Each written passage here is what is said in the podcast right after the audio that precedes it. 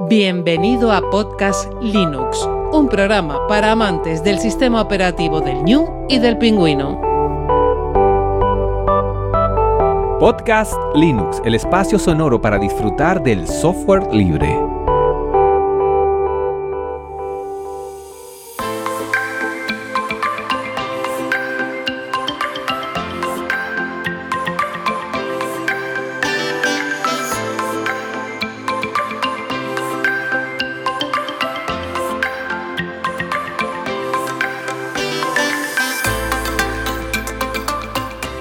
Buenas amantes del software libre, bienvenido a otra entrega de Podcast Linux, la número 135. Un saludo muy fuerte de quien te habla, Juan Feble.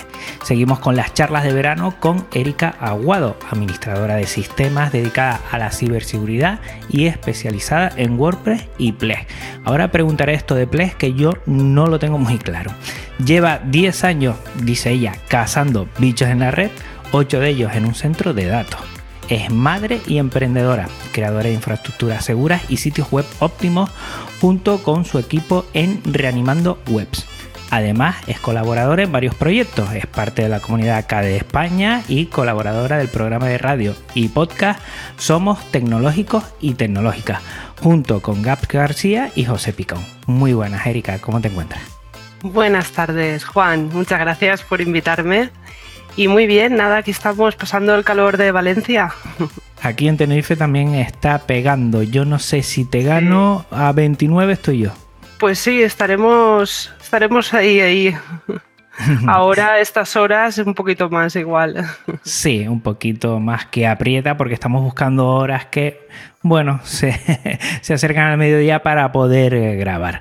Vamos a recordar, Erika, a todos los oyentes que estamos en una sala Gypsy para esta charla, un espacio libre de videoconferencias, un servicio que la verdad funciona de las mil maravillas y que este podcast, Podcast Linux, se aloja en su web en GitLab, un servicio libre de repositorios Git y su contenido en archive.org, archive.org, la biblioteca digital libre con licencias Creative Commons. Y Erika, yo te conocí a ti a través de un viernes de escritorio y me hace mucho, me hizo mucha gracia porque de repente, oye, eh, ¿qué quieres que te diga? Aunque me han tirado ya de las orejas varias veces, lo voy a volver a repetir. Esto de las Linuxeras en las redes sociales son rara avis. Y entonces cuando te vi a ti, que estabas comentando y poniendo, compartiendo tu, escritorio, pues enseguida digo, ¿cómo, cómo, cómo? A ver, una Linuxera.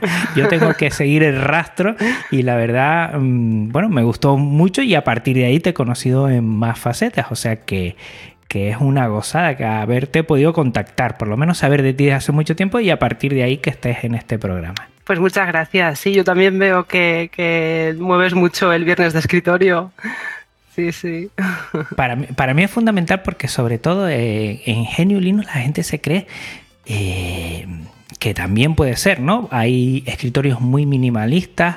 Eh, bueno, tú ahora que, eres administradora de sistemas lo puedes corroborar, ¿no? Sí. Que lo bueno de Linux es que se amolda a todo, pero también hay eh, verdaderos entornos de escritorios y escritorios en Linux que son una pasada, que sirven para, para un trabajo más visual, más eficiente. Y por eso siempre todos los viernes eh, nada más levantarme, busco cambiar el fondo de mi escritorio, que tampoco me complico mucho la vida, con que haya un pingüino punto pelota. y a partir de ahí, pues comparto y voy compartiendo todo. Y la verdad es que es una manera de, ver un poco que, la gente se tope con, con Genio Linux y que no lo vea como poco menos que es Matrix, que, que también puede ser, pero que tampoco abarca solo esa parte. Sí, sí a nivel de, distribución es lo mismo, ¿no? A mí me, yo, por ejemplo, creo que cuando viste mi viernes de escritorio era cuando monté el Arch Linux y mucha gente lo ve como algo, uff, eso será muy complicado. Al final no es tanto y tienes un montón de guías y de ayuda eh, totalmente en Internet, tienes de todo. Arch Linux, por ejemplo, me gusta mucho esa distribución porque tiene una documentación brutal y mucha gente, ah, es que todo lo tienes que compilar, tienes que hacer mucho para, para, para, usar cualquier herramienta, tienes que compilarla y añadirla. Es que tienes tanta documentación eh, que, que, es simplemente seguir las guías, no es, no es difícil, es lo que siempre digo, ¿no? No hay que, no hay que temer a la consola. Hmm. La verdad es que una pasada. A mí la primera pregunta siempre la comento para todas las personas que se pasan por aquí. Lo primero eh, es, claro, ¿cómo, Erika, llegó a ti el software libre? ¿Cómo empezaste a conocerlo? Pues yo la verdad es que empecé, eh, cuando, cuando empecé a estudiar en la universidad, bueno, yo estudié una carrera totalmente, o sea, que no es de este mundo, eh, estudiaba nutrición humana y dietética pero vivía en un piso de estudiantes y, tenía compañeros que, eran, que estudiaban informática. Y lo recuerdo mucho porque me convencieron, me hicieron una pequeña guía eh, a, boli en un papel para hacerme la primera instalación. Y nada, yo fui siguiendo y, instalé mi primera distribución Linux. Y a partir de ahí empecé, pues nada, a, a tocar todo lo que todo lo que necesitaba, pues buscaba herramientas libres para usarlo. Cuando, cuando ya utilizas algún Linux, pues ya tienes que recurrir un poco a eso, ¿no? Porque en, las demás, Windows y demás, pues lo tienes todo ya preparado, pero aquí pues lo tienes que buscar, cualquier cosa. Y a partir de ahí fue, hará unos 15, 18 años más o menos. Y mi, pregunta, y se la estará haciendo toda la audiencia, ¿cómo de nutricionista te pasaste a administradora de sistema? Porque yo creo que ya ahí me acaba de dar un, bueno, un shock eh, mental. Pues mira, eh, fue curioso porque a mí el tema de la tecnología y, los ordenadores siempre me, me, ha gustado mucho, pero un poco pues en aquel momento, mm, o sea, ni siquiera me planteé estudiar la ingeniería informática. Era algo de, chicos y, lo otro pues era más de chicas. Y nada, yo empecé pues seguir mi línea de lo que yo en ese momento me gustaba y tal, aunque siempre hacía cosillas yo en ordenadores y demás, siempre haciendo mis cosillas. Y nada, y me surgió una oportunidad a través de una, de una organización con la, que, con la que yo, bueno, con la que era asocia, y de llevar la página web. Y nada, me dijeron, mira, esto es, me acuerdo que creo que era un mambo, un, CMS mambo, tal. Empieza, si quieres llevarlo, y yo dije, claro, yo me buscaré cómo, cómo hacerme las cosas. Y empecé pues a tocar tema de, de web, y hacer alguna cosilla, pero muy poquito a nivel así de programación, muy poquito. Y nada, y me conoció una persona que, tenía una empresa de hosting a través de, esa asociación y me propuso trabajar allí. Me conocía personalmente y tal, y, oye, ¿tú quieres aprender y tal y estar aquí? Y yo encantadísima. Y así fue como empecé eh, y ya pasé de, mientras estaba trabajando, empecé a estudiar la ingeniería informática. O sea, un vuelco en lo, Que, lo que era tu visión de, bueno, empezar con, un tema más de, lo que es salud igual, ¿no? A pasar a otro, ¿eh? Sí, sí, sí. Pues, no, sabía este aspecto. Pero dice mucho de ti porque cuando te oigo en el podcast, ya hablaremos más tarde del podcast, veo que, eres muy lanzada en ese sentido, ¿no? O sea, hay un problema, pues venga, vamos a, decir que sí y vamos a intentar solucionarlo después. Pero que en ese sentido te gusta mucho, ¿no? El, el ser proactiva. Sí, a mí, yo siempre lo digo, a mí lo que me gustan son los marrones. Además, soy una persona que tiene mucha paciencia y, lo que siempre un poco me valoraron cuando trabajaba en el centro de datos es que en los momentos de más tensión yo estaba más calmada. Y cuando más todos un poco se volvía todo loco, yo más tranquila y con más paciencia lo hacía todo y pues al final trabajando en un sitio así, que empiezan a saltar todas las alarmas y los teléfonos y los clientes nerviosos, pues una persona que tenga, que tenga tranquilidad y sepa transmitirla, pues, pues eso aporta y es un poco también lo que, lo que siempre un poco me valoraron también en, en estos trabajos. La verdad es que sí. He oído mucho en el podcast, pero también a, raíz de lo que acabas de comentar al principio, que poco a poco eh, se ven más mujeres en, estos sitios, lugares más técnicos que al principio, vamos a decir, hace mucho tiempo ya, ya, ya creo que, está cambiando las tornas y que, no es así, ¿no? Eh, la realidad actual es que hay, hay un cambio, pero no sé si tú empezaste en ese momento en que eran muy pocas las mujeres en, esos aspectos de administración de sistemas y poco a poco ha ido mejorando, ¿no? Sí, yo cuando empecé en el centro de datos, por ejemplo, allí no entraban mujeres. Básicamente así. No entraba, estaba la jefa de, donde yo trabajaba y yo y ya está. Y no entraban mujeres. Eh, cada vez que entrábamos por allí éramos un unicornio rosa que pasaba por allí. Pero a mí me gustaba, me gustaba mucho, la verdad. Y, y siempre que tenía oportunidad yo me metía para adentro a tocar el rack, a cambiar cables, a cambiar discos, lo que, lo que pudiera hacer, yo me metía para adentro. Yo espero que, poco a poco vayamos cambiando ese concepto. Lo he dicho muchas veces, Erika, en, mi podcast. En el colegio tenemos, bueno, el típico eh, actividad extraescolar donde trabajan mucho con, programación a través de, dispositivos y me sorprendió, y, y, lo digo como mea culpa, me sorprendió que hubieran, mm, bueno, un 40% de chicas y un 60% de chicos. Pero después me digo, no, no, está mal. ¿Por qué te sorprende, Juan? Lo normal es que un, tema de Arduino, que está muy bien, haya tanto chicos como chicas. Yo creo que ahí tenemos que romper, no sé si son esquemas mentales, no sé si es una tradición que ya no, tenía sentido en su momento, tampoco tiene sentido ahora. No sé qué hay que cambiar ahí para, para que las chicas en este caso también vean como una posible salida laboral o, personal, ¿no? El tema de, la tecnología.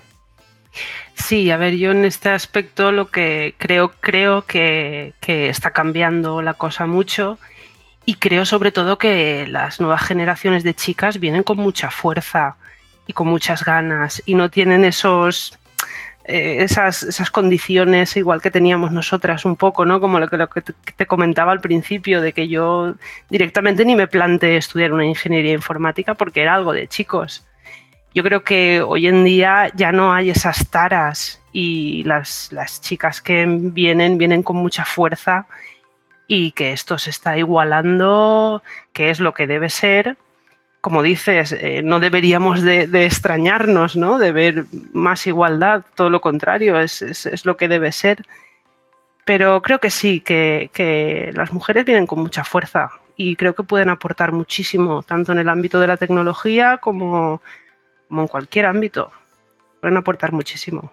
Muchísimo, yo creo que eso es lo bueno cuando vayamos por cualquier sitio y no nos llame la atención mm, nada de esto, yo creo que es cuando, ya tengamos eh, el roto, esos esquemas preconcebidos mentales que a veces nos, juegan malas pasadas en ese sentido. Pero mira, con lo de Arduino, por ejemplo, a mí me extrañó, me extrañó para bien, pero después pensé, ¿pero por qué te extrañas, Juan? Pues claro, le puede gustar mucho a un chico y le puede encantar mucho a una chica claro, hay que normalizarlo, hay que normalizarlo. Tenemos que mm. seguir ahí avanzando.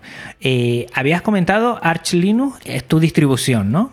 Sí, sí, ahora con tengo pendiente que, lo subiré en viernes de escritorio. Eh, probar, bueno, montarme un, Gentoo y probar algunos escritorios diferentes también. Lo tengo ahí en mente, pero la verdad es que aún no he tenido mucho tiempo, pero, pero sí quiero ir probando, probando cositas y, y, bueno, y ponerlo también por Twitter y eso, que es lo, al final lo que comentas, ¿no? Un mm. poco dar dar también visibilidad a toda esa parte. Gentoo son palabras mayores ya, ¿no? Dicen que después de Arch ya Gentoo. A, veces la gente cuando tiene... me quiere poner un aprieto, yo digo, bueno, estoy aquí con esta... Eh, con este ordenador, ¿qué quieren que le instale? Y el típico gracioso que me pone, Gentoo, venga, anímate, tal. Y yo, mm, algo más facilito, por favor. Pero Gentoo es, es compilarlo todo, ¿verdad? Sí, correcto. Sí, mm. sí.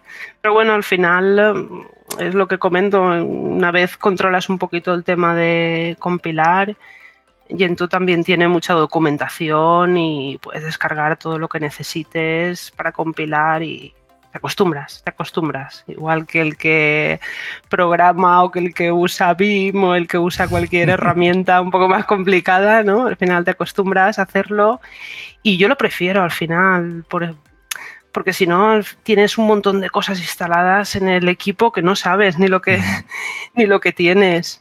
Y a mí me gusta pues poder ver y tener lo justo para lo que necesite. En tu ordenador normalmente, ¿qué es lo que tienes? ¿Qué es lo que sueles utilizar así de software libre? Que entiendo que mm, prácticamente todo lo que utilizas, eh, Erika, es software libre. Sí. Mm. Sí, bueno, a nivel de equipo, bueno, que yo como trabajo mucho en servidores y eso, pues lo que uso básicamente, pues navegador, Firefox, eh, para editar imágenes, pues GIMP y no sé, y herramientas luego, pues visualizadores de PDFs y cosas así, todo, todo también libre. Un poco, tampoco tengo una, porque no son herramientas que, que use muy a menudo. Yo soy mucho de, la consola y de entrar, hmm. saltar por servidores y, trabajar en, directamente en el servidor. Entonces, así para. En mi equipo tengo poquita cosa instalada, la verdad. Tengo el Linkscape, hmm. el GIMP para alguna cosilla así de edición de imágenes, navegador y poco más. Y después eh, WordPress a Tutiplen, ¿no?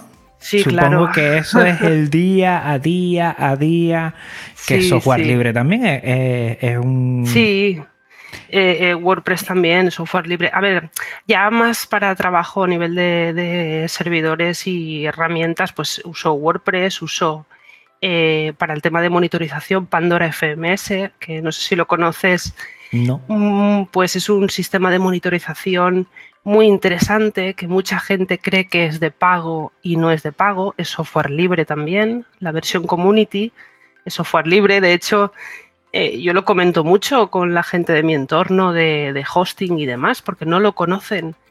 Y es una herramienta muy potente creada por españoles, una empresa española, y, es, genial. Lo digo por, también por si nos oye, nos escucha alguien que, le interese el tema de la monitorización, que lo, que lo miren bien, porque Pandora FMS es un sistema muy, muy potente. Y luego a nivel de servidores así para videollamadas, que yo tengo, por ejemplo, clientes que dan, dan cursos online, pues eh, uso el Big Blue Button, que también es código libre, también es software libre y es también muy interesante porque instalas en, un servidor y, es muy manejable también. Es, una, es un poco más bonito que Jitsi para, para, cliente final, eh, pero bueno, al final es la misma funcionalidad que Jitsi también. Esos son un poco más o menos los, los que más uso. WordPress, el Big Blue Button y Pandora FMS para monitorización también todo libre. Lo que, si te parece, después mm, me pasas los enlaces y se los dejo a toda la audiencia en las notas del programa para que no se pierdan y también eh, le echen un vistazo. También eh, mm, veo que también utilizas mucho Plesk. Sí, bueno, pero Plesk no es, el Plesk es de pago. Ah, vale, vale, vale. Sí, pero Plesk es más, es, um, un software para gestión de, del servidor de sitios web. Es, un panel que te creas, eh, directamente te puedes crear en los dominios, te gestiona DNS, te instala firewall, pero sí que es de pago. Eso sí que. ¿Es, como cPanel sí. o.? Sí, sí, correcto. Es, igual, hace la, misma funcionalidad que cPanel, pero está un poquito mejor estructurado y, y, la verdad es que yo que utilizo los dos, también DirectAdmin, por ejemplo. Lo que pasa es que DirectAdmin ya no se usa tanto.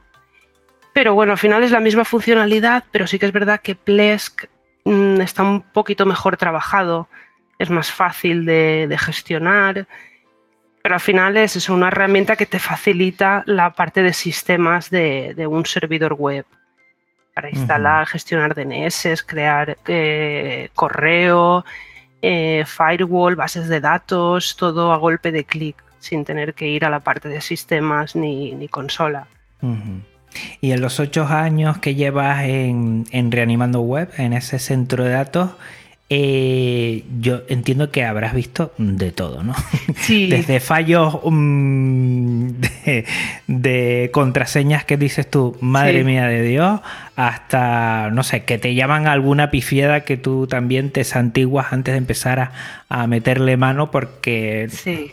yo creo que, que ahí WordPress eh, lo bueno es que todo el mundo más o menos, entre comillas, lo conoce y lo malo es que todo el mundo más o menos lo conoce y también hay cosas por ahí que, que tendrás que intentar, Sí. ¿no?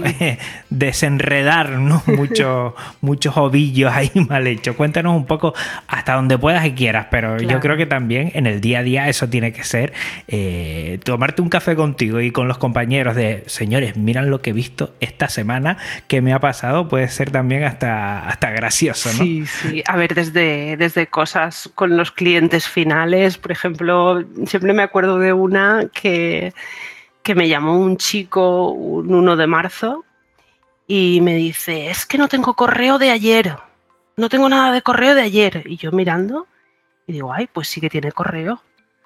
No, yo busco y no. Y yo, ay, pero ¿de qué día? Del 30. Y yo, "Mm, el 30 de febrero creo que no. Quiero decir, de una cosa No así puede. tan simple como esa, que te puede pasar que, a ver, supongo que el chaval en ese momento estaría mareado a tope y, y- y claro, él miraba el correo y además creo que, que era un año estos que el 28 de febrero cambiábamos ya y el chaval pues no veía el correo, buscaba el correo del día 30. Desde una, una cosa así a, bueno, ya ma- cosas más técnicas, ¿no? Pues me he encontrado, por ejemplo, eh, minadores de bitcoins en servidores, que, que eso también los, los suelo contar, un caso que me pasó, que, que encontré un minador y además nos pusimos un poco a ver el código y encontramos la- el usuario y la contraseña del monedero electrónico donde se estaba guardando lo que minaba. Entonces tenías acceso a la cartera total, ¿no? Sí, sí, y además accedimos. Accedimos por Tor, por el navegador Tor y tal, accedimos y estuvimos mirando, pero lo curioso, lo más curioso que me, llama me llamó mucho la atención es que el usuario de la- del monedero electrónico era un string de 50 o 60 caracteres, un string muy largo, y la Mm. contraseña era una X Mm. me llamó mucho la atención, ¿no? Porque digo, esta gente que sabe tanto y, y- y le he dado muchas vueltas, ¿no? Al tema de, de por qué usa una, una contraseña tan, tan sencilla en, en algo así que debe ser importante para ellos. Claro, en este tipo de gente, ¿no? Que, que normalmente se buscan con bots y se, y se hacen testeos. Claro, lo que siempre es más difícil de conseguir es el usuario el nombre de usuario. Entonces ellos lo que suelen hacer es poner un nombre de usuario muy muy largo. El nombre de usuario se lo pueden guardar fácilmente y la contraseña algo simple que la puedan recordar. Y me, me llamó y me llamó mucha atención. Y tan simple, ¿eh? Porque poner una X, la verdad Sí, es que, madre mía. Sí, sí, pero claro, un bot que esté buscando el acceso a ese monedero le va a costar tanto tiempo averiguar el usuario, ¿sabes? No sé Sí, si me explico por dónde va la cosa.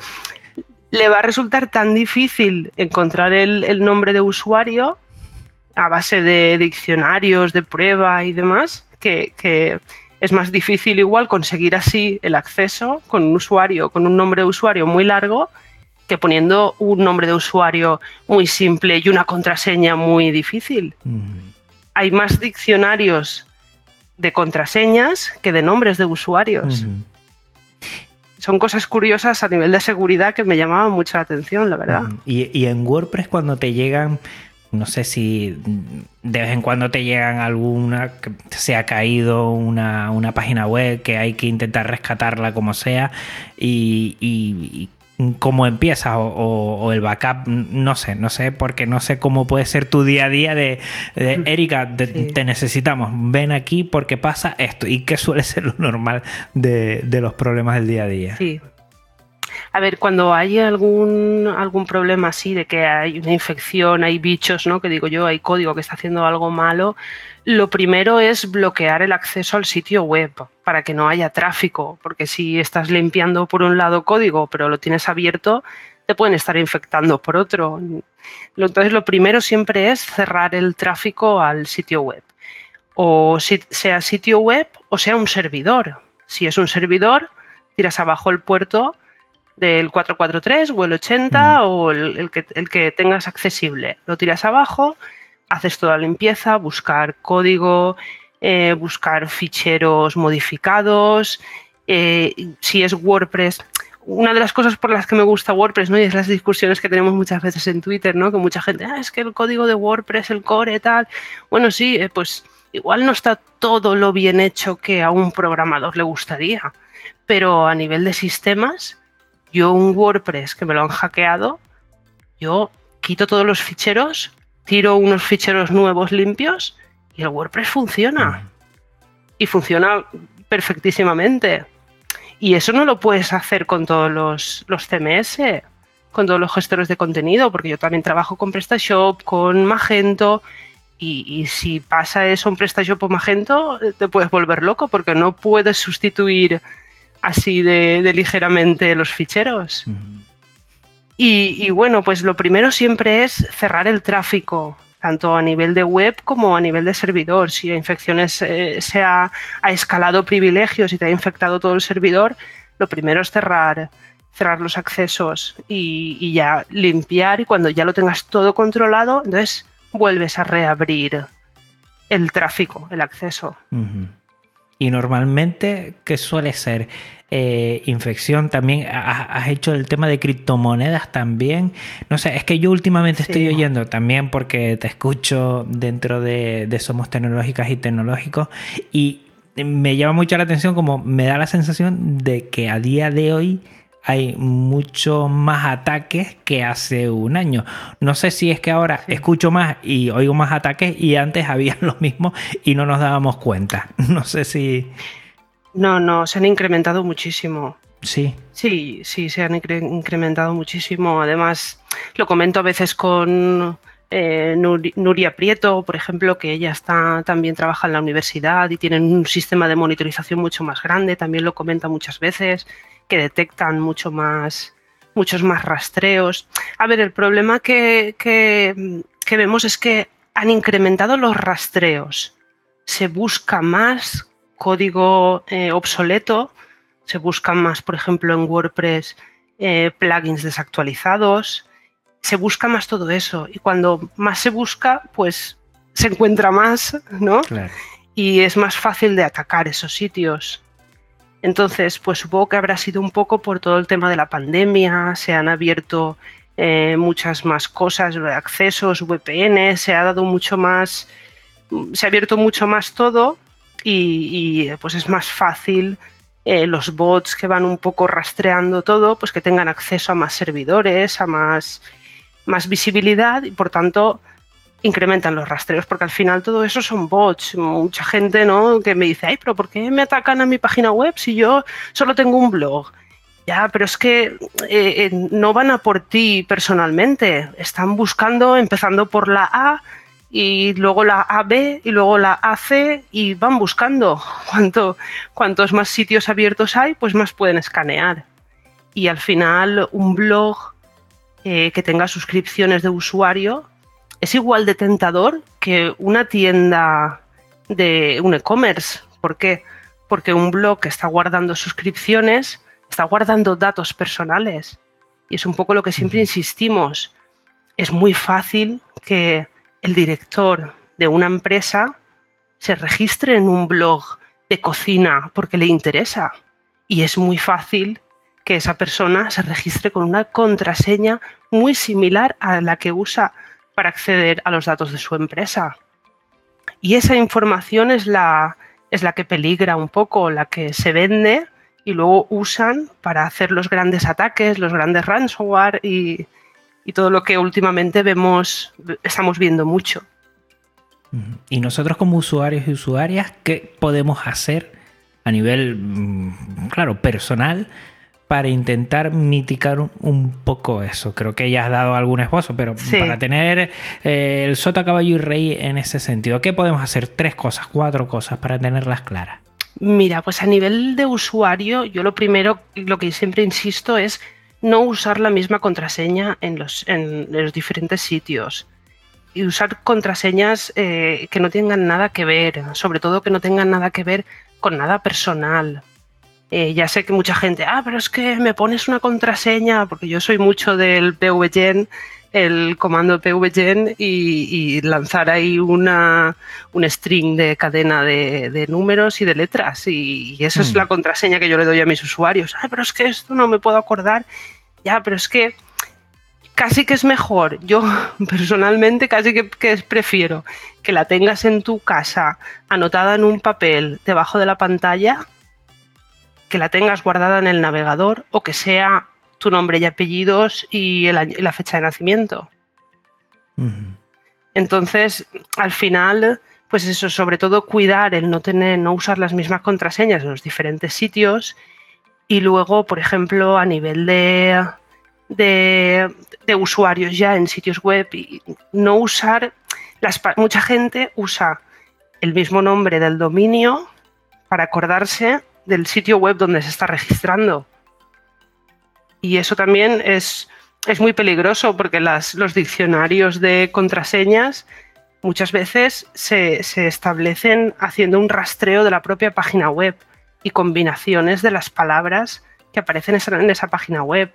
Entonces, si tú te has registrado en una página no sé qué y tú luego tu usuario y contraseña pones el nombre del dominio barra baja, tu nombre y apellidos, pues va a ser muy fácil de conseguir esa contraseña. Entonces, siempre mucho cuidado con el tema de las contraseñas. Perdona, ¿ibas a decirme, Juan? que entiendo que está claro, contraseñas siempre diferentes, siempre es con una, bueno, de una longitud, con números, mayúsculas, minúsculas. Eh, gestor de contraseñas sí, gestor de contraseñas no. Sí, sí, yo soy de, gestor de contraseña, pero claro, gestor de contraseña en Linux, en Windows no. vale, en, Linux sí que lo uso y además un gestor de contraseña local, nada online, ni, guardar en navegadores algo que sea local y que tenga su acceso protegido y que esté guardado eh, de forma encriptada. así sí. Y si no, si obviamente en una empresa trabajando, no, pero si estás en tu casa, papel y boli y te lo pones debajo del monitor si quieres, que no se vea desde la cámara web, pero tenerlo, no tenerlo accesible de forma online sobre todo. Pues yo creo que sobre todo esas cositas tenerla bien clara. Yo, eh, vamos, hace mucho tiempo que sí he cambiado y cada vez que autogenero un nuevo y tengo un gestor de contraseñas para, guardarlo y solo me conozco, yo creo que son dos, dos contraseñas, una la del gestor y otra que es diferente la de inicio de, sesión en GNU Linux y con eso, pues bueno, pues creo que lo voy haciendo un poquito mejor. Pero tenemos que tenerlo muy claro que, que eso es muy, muy importante, ¿no? Tenerlo como algo diferente. Es que eh, todavía sigo viendo desde súper corta, solo números, la misma para todo, cambiando el número final o... Y eso es un desastre a corto plazo, sí o sí o sí. Sí, nosotros aún conocemos todo eso, pero hay muchísima gente. Hoy en día todo el mundo es usuario de Internet, todo el mundo se registra en algún sitio pero el 90% de, o, más no, no, tienen conciencia de, todo este tema. Y luego, ay, ¿cómo es posible que me hayan hackeado? Ay, ¿cómo es posible que en mi navegador haya... El otro día, por ejemplo, una persona me, me llamó, ay, tengo una cuenta de Gmail activa en mi navegador y la cuenta de Gmail era mira a cámara, arroba gmail y, la gente pregunta, pero ¿cómo puede ser? Y, investigas un poquito y al final, pues eso, contraseñas demasiado simples, entran en cualquier sitio y cosas así. Hay que cuidar mucho dónde entramos y, lo que guardamos de, manera, de forma online en nuestros equipos. Y en el día a día reanimando web entiendo que utiliza muchísimo software libre, prácticamente la mayoría. Ah, mira. no me, perdona, Juan, que te interrumpa. No me he acordado de hablar de Nextcloud. que también es una, herramienta que nosotros utilizamos, perdón. Eh, a nosotros cuando empezamos, a ver, Reanimando Webs llevamos un año. Eh, realmente somos un equipo de, gente que somos todos autónomos y, empezamos a trabajar en proyectos colaborando, colaborando juntos. Y lo que nos facilitó y nos ha dado eh, la, o sea, nos ha hecho muy práctico el trabajo es montar un Nextcloud.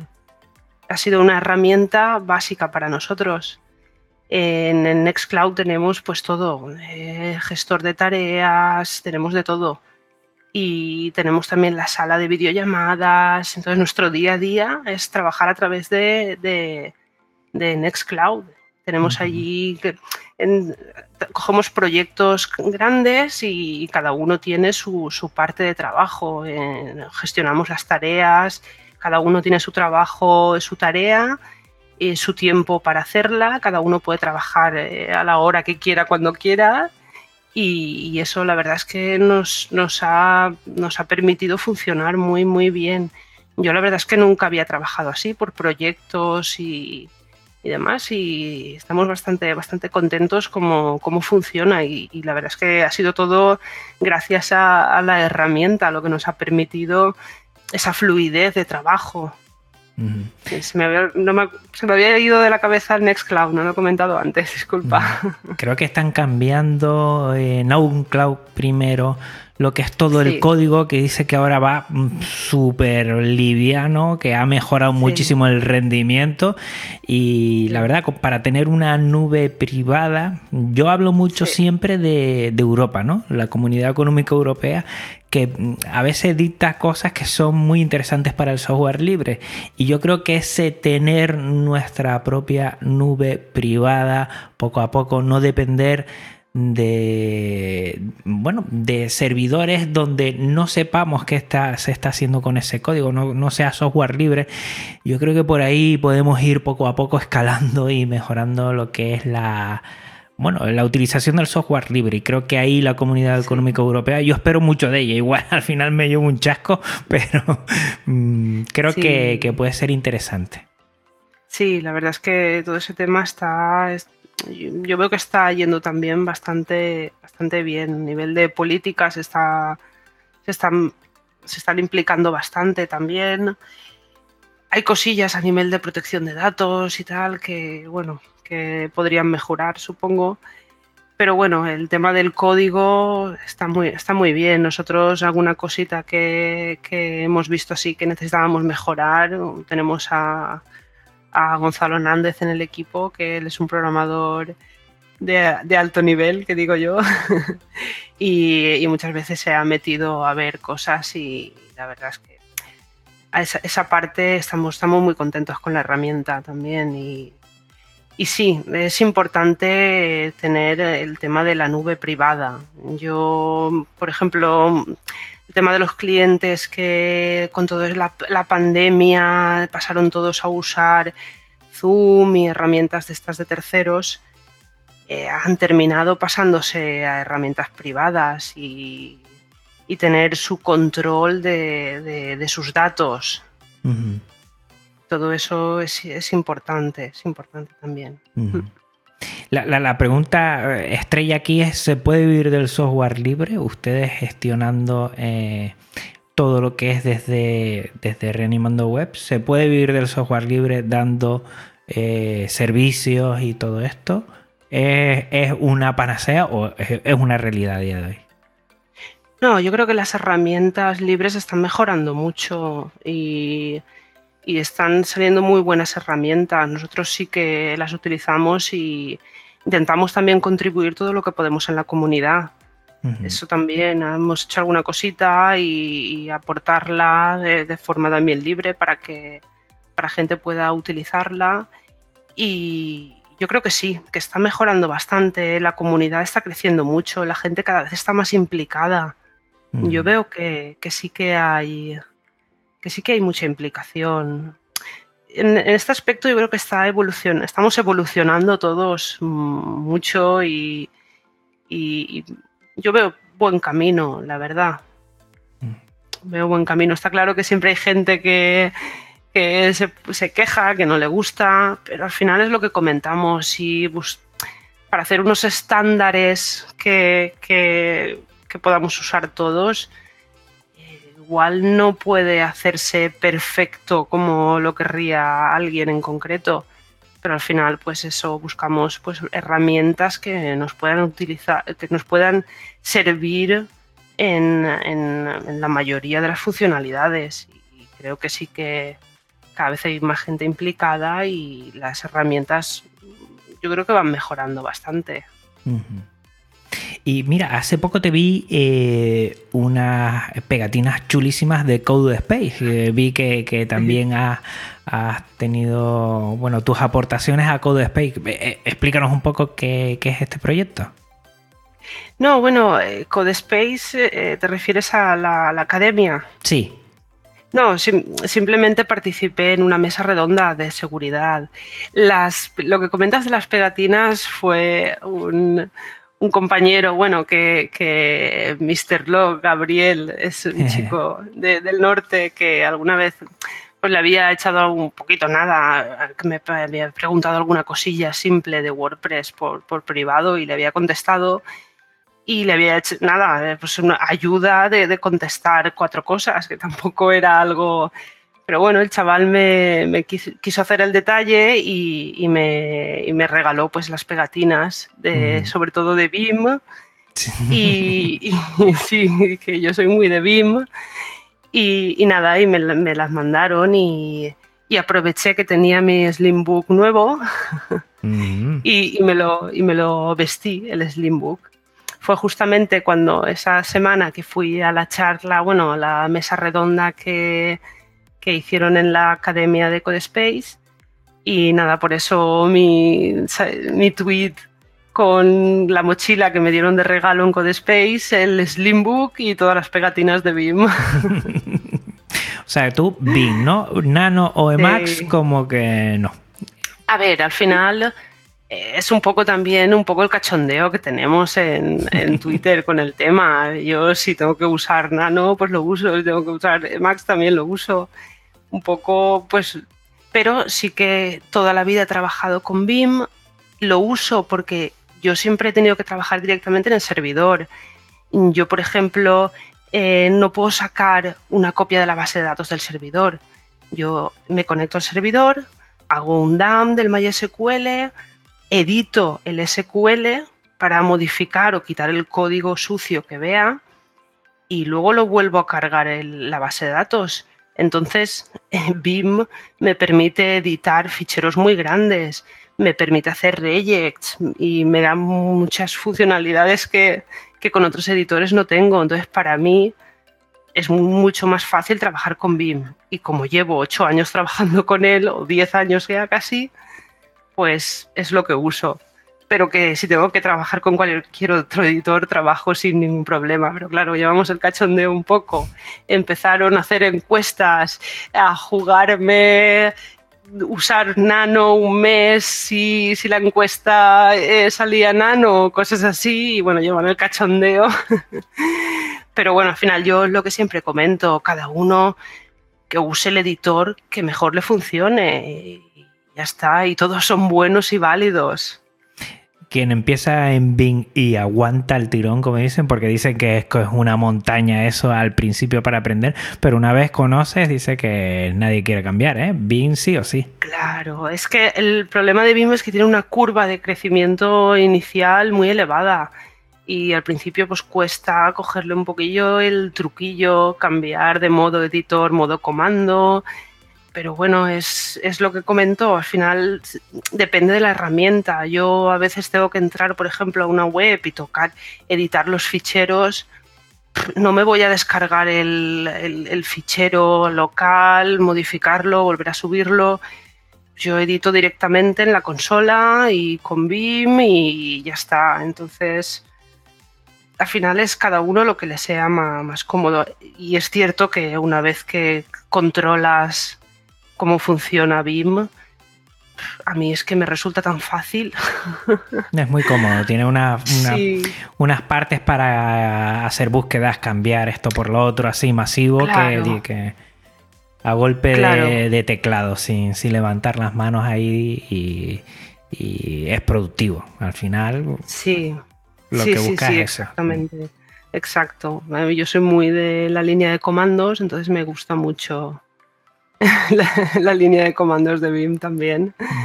Pero bueno, aún así hay cosas que a veces tengo que buscar cómo se hacen o como en todo, pues eh, nunca, nunca, nunca, puedes- nunca lo sabes todo, siempre quedan cosas por ir aprendiendo. no sé si fue atareado quien dijo que, que son como las artes marciales. ¿sabes? El, el gran maestro siempre está en constante aprendizaje con Bing. ¿sabes? Sí, Bing, nadie sí. sabe Bing al, al 100%. Sí, sí, atareado que es vecino mío aquí en Valencia. Es verdad, y tienen mucha gente. Oye, mira que Valencia se Sí. mueve mucho con el software libre, ¿eh? Sí, sí, sí, la verdad es que sí. Yo, ah, y yo estoy muy contenta mm, por todo esto porque he conocido muchísima gente en Twitter. A veces lo cuento y, y la gente, ah, Twitter, no sé, está lleno de trolls. Y pues yo he conocido muchísima gente a través de Twitter y estoy encantadísima. Mucha gente de- de- del sector, de la comunidad y, y la verdad es que muy, muy bien, muy bien no sabía ni que mu- muchos blogs y que ni conocía y, y gracias a Twitter he conocido un montón y aprendido muchísimo. De, de Valencia también es tu portátil. Sí, sí. El Slimbook Pro X, ¿no? AMD. Sí, correcto. Coméntanos un poco la- las tripas ahí de, de ese portátil. Es una pasada, es una pasada. Sí, es, está- es genial, ¿verdad? Pues nada, es una AMD Zen 2. eh, tengo una RAM de 16 GB, tampoco nada extraordinario, porque también es lo que, lo que te comento, no utilizo herramientas tampoco muy potentes, entonces tampoco necesito ahí muchísimo. Pero bueno, sí que tiene un, proce- un procesador Ryzen 4000, que, que está también está muy bien. Y el disco sí que me cogí un SSD N, N- NVMe, Hmm. el NVMe, que bueno, que sí que es un poquito más rápido que, que los SATA 3 y, y bueno, sobre todo se nota ahí cuando arranca y eso, el equipo se nota ahí que va un poco más ligero. Hmm. Y muy bien, la verdad, muy contenta. Eh, ahí a, a este, a este es el que le quiero meter el, el Gentoo. A ver, a ver cómo va. que además el- los compañeros de allí de Slimbook me dijeron, ya nos contarás y tal. Aunque ellos ya lo tienen todo probadísimo también. Ujú.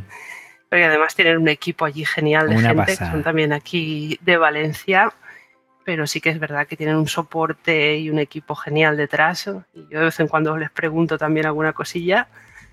Que eso es un valor añadido. La verdad es que, que poder tener a la gente que te, que te, lo, que te lo prepara también dispuesta a, cuando te gusta tocar esas cositas a, echarte un cable o, o- o responderte dudas, está, está, está muy bien, la verdad. Estoy muy contenta. Oye, Dime. y la tecla súper personalizada con la RDR animando, ¿no? El logotipo. Sí, sí, Mola sí. un montón. ¿eh? Está súper chulo, sí, sí, sí. La verdad es que, que eso ya lo vi, ya lo vi que se lo, que lo, que lo cogió un compañero así informático, no sé si lo conoces también.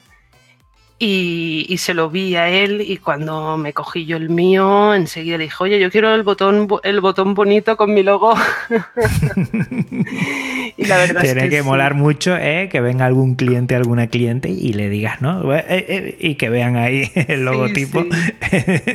Está, está muy guay, está muy guay. Es diferente y está, está muy bien. Y a nivel de, de lo que es el equipo, es súper ligero, la batería dura un montón. Yo estoy muy contenta con él, la verdad.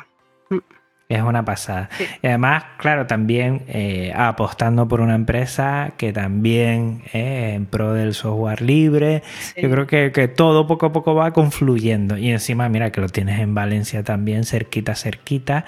Sí. Y, y también es un, bueno, algo a tener en cuenta también.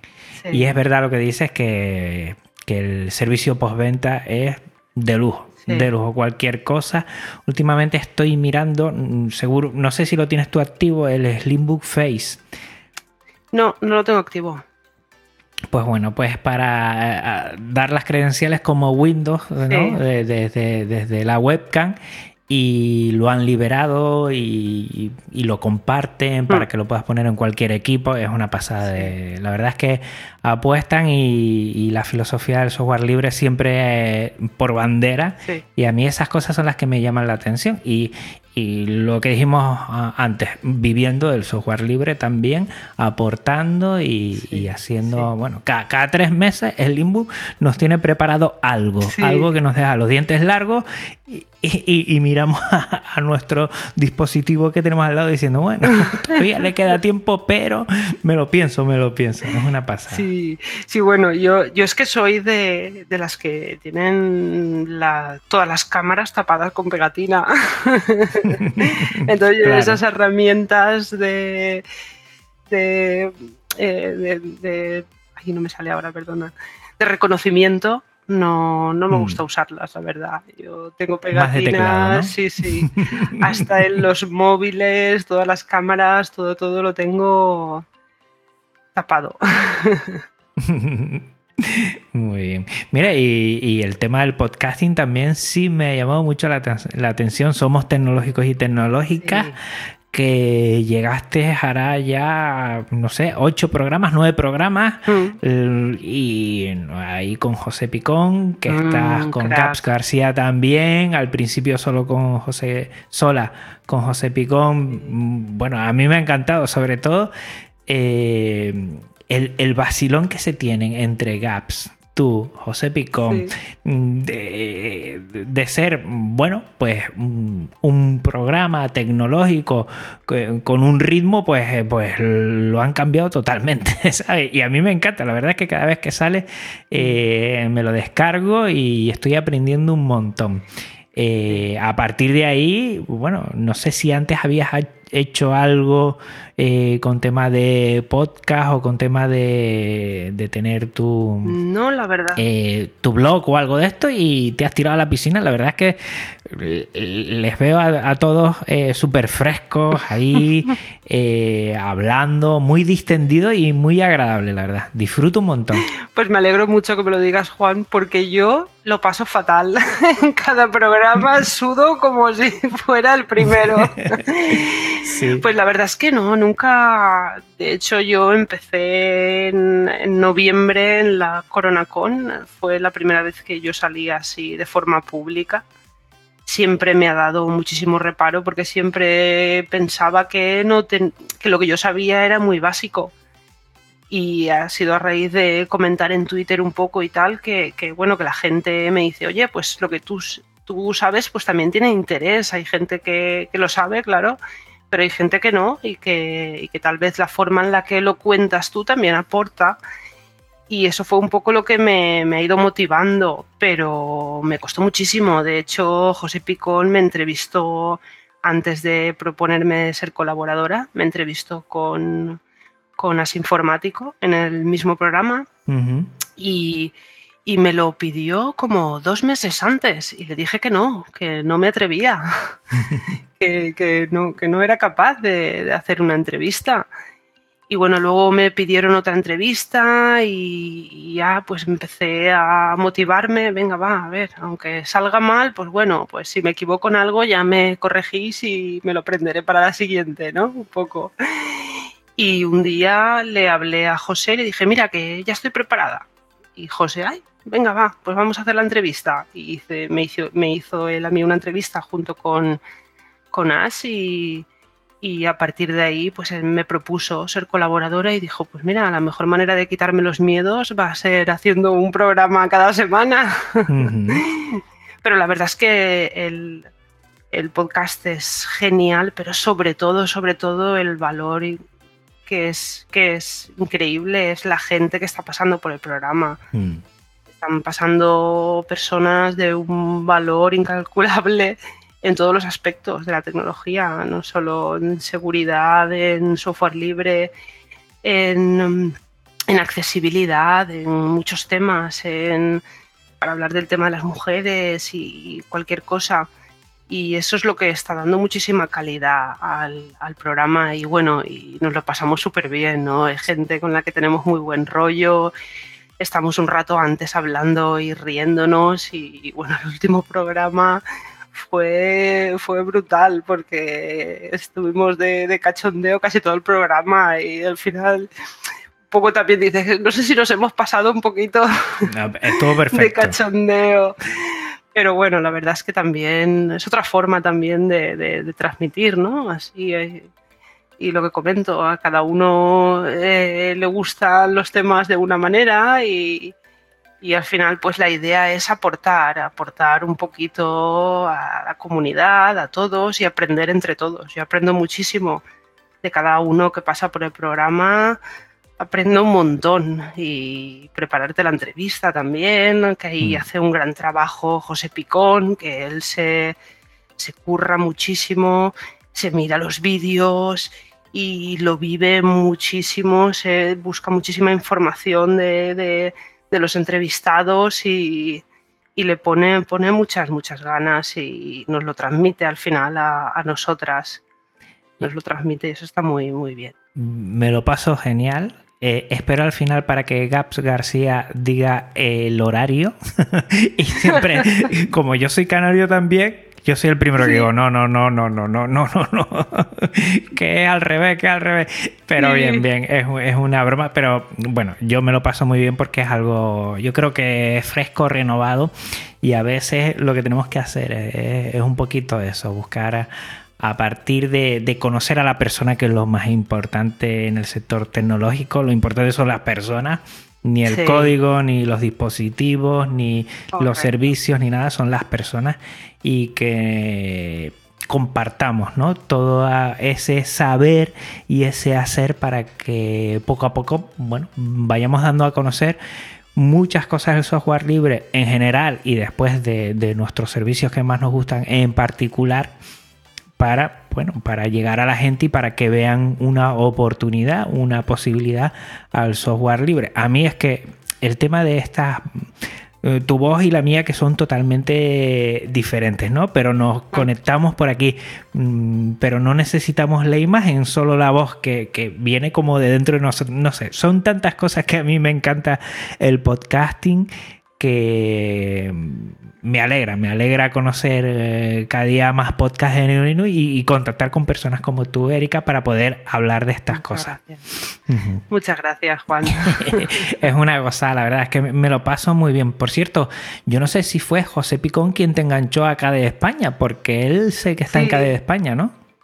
Sí, sí, así es, así es. La verdad es que me animó muchísimo conocer a, a José Picón. Para mí ha sido un cambio muy grande, mm. porque me ha animado a estar en la comunidad, me animó al tema de los podcasts. También um, eh, hacemos alguna cosilla así que él quiere aprender de sistemas y tal. Y la verdad es que él, igual que Liza, su mujer, son gente increíble y, y los aprecio muchísimo. Y no los conozco aún personalmente, uh -huh. por lo que comentas, ¿no? De hablar y a veces la voz y tal no, no, no, hemos tenido la oportunidad de, de ir a sentarnos y tomarnos un, una Coca-Cola juntos ni nada. Pero ya hemos hecho tantas cosas juntos que son familia. A veces a la persona que escuchas mucho no, eh, es como más conocida. Es algo muy raro, que sé que hay gente sí. que, que, no está en sintonía con el podcast y, y si oyen esto fuera de contexto dirán, pero bueno, que no tiene sentido no sé qué tiene el podcasting, siempre lo digo, que mm, llega más, no sé, si es como sí. susurrar a la oreja que es que lo tienes aquí, que te acompaña a todos lados, no sé lo que es, pero a mí como medio me sigue encantando. La verdad es que sí, yo también lo, lo estoy disfrutando mucho y, y, y, comparto lo que, lo que dices, así que llega, llega mucho. Mira, ¿tienes algún proyecto de futuro ahora que termina el verano? No sé si vas a, a ponerte mm, con la mano en la masa en algo y, y, lo puedes compartir aquí, Erika. Pues la verdad es que proyectos tenemos muchos, pero poco tiempo, la yeah. verdad. tenemos muchas ideas de hacer muchas cosas. Tengo un grupo de, chicas de Valencia también desarrolladoras, lo mm. tenemos todo parado con, el verano, pero sí que queremos empezar a darle marcha, visibilidad, hacer también charlas y, mover un poco aquí en Valencia el tema de la mujer en el mundo, eh, sobre todo la mujer programadora.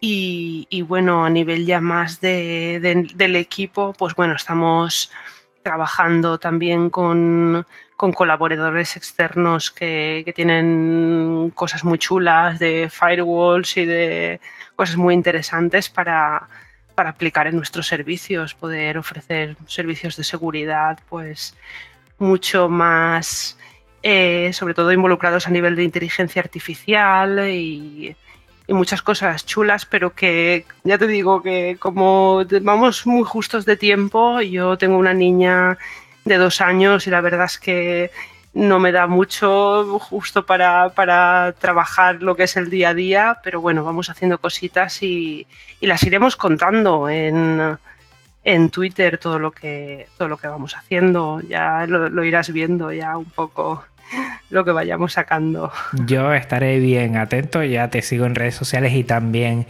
eh, a Reanimando Web, también a Somos, y eh, Somos Tecnológicos y Tecnológicas. Y todo esto para que Erika nadie se pierda, lo vamos a dejar en las notas del programa. Ya pueden ir ahí y pueden ver eh, los enlaces a todo lo que hemos estado hablando. Y sin quererlo, pues llevamos aquí esta horita que siempre yo utilizo para, esta charla, para que los Linux Connection no se hagan muy extensos, menos los del verano, que sean muy fresquitos.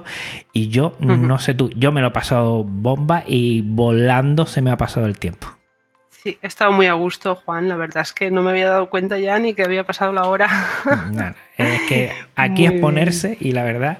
Eh, no sé, siempre me pasa con toda la gente, pero poco a poco estoy disfrutando tanto de estas charlas que si alguna vez me tendría que quedar con algún tipo de episodio, lo tengo clarísimo. Las charlas, los Linux con eso, a conocer a las personas, a abrir el micro y empezar a preguntar eh, se lo digo a la audiencia, siempre, hombre, ponemos algunas preguntas tipos que siempre le paso a, al entrevistado o entrevistada, pero de lo que hemos puesto y por dónde han ido los derroteros siempre depende de la persona. Y, yo por lo menos me lo he pasado genial, te lo agradezco mucho que e, en estos 29 mm, grados que tengo yo y, algunos que tendrás tú parecidos, hayamos soportado este calor para, disfrutar de, lo que los une, que yo creo que es el software libre, el compartir lo que sabemos y el nutrirnos de, de ese compartir con con otras personas para, conocernos un poco más y, hacer un poco también de piña.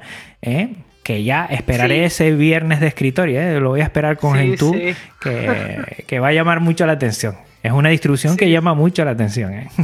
Sí, sí, sí. A ver, a ver si la puedo tener esta semana, que tengo más tiempo y lo tenía ya planeado para, para montármela. Pues bueno, te agradezco mucho. Muchísimas gracias. Sí, Juan, he estado muy a gusto. Muchas gracias. Bueno, a la audiencia decirle que, llegamos al final y que sepan que este episodio y todos los de Podcast Linux tienen licencia Creative Commons, reconocimiento compartir igual 4.0, que también la música que estaba oyendo de fondo es Creative Commons. Pásate por la nota del programa para conocer a sus autores. Recordar también que como dije al principio, este podcast se aloja en su web en GitLab, que es un servicio libre de repositorios Git que te animo a utilizarlo y su contenido en archive.org, archive.org, la biblioteca digital libre con contenido Creative Commons. Si quieres contactar conmigo, bueno, no dudes en hacerlo, me vas a hacer muy feliz. Pásate también por las notas del programa para conocer dónde me puedes encontrar agradecerte mucho tu tiempo, escucha y atención. Cuídense mucho que estamos todavía con el bicho ahí fuera. Hablando de bichos, Erika, estamos con el bicho ahí fuera. Y nada, hasta otra Linuxero, hasta otra Linuxero. Un abrazo muy fuerte y otro para ti enorme, Erika. Muchas gracias igualmente, Juan. Un abrazo para todos los que nos escuchen. Chao. Chao. Podcast Linux, el espacio sonoro para disfrutar del software libre. Un programa para amantes del sistema operativo del ñu y el pingüino.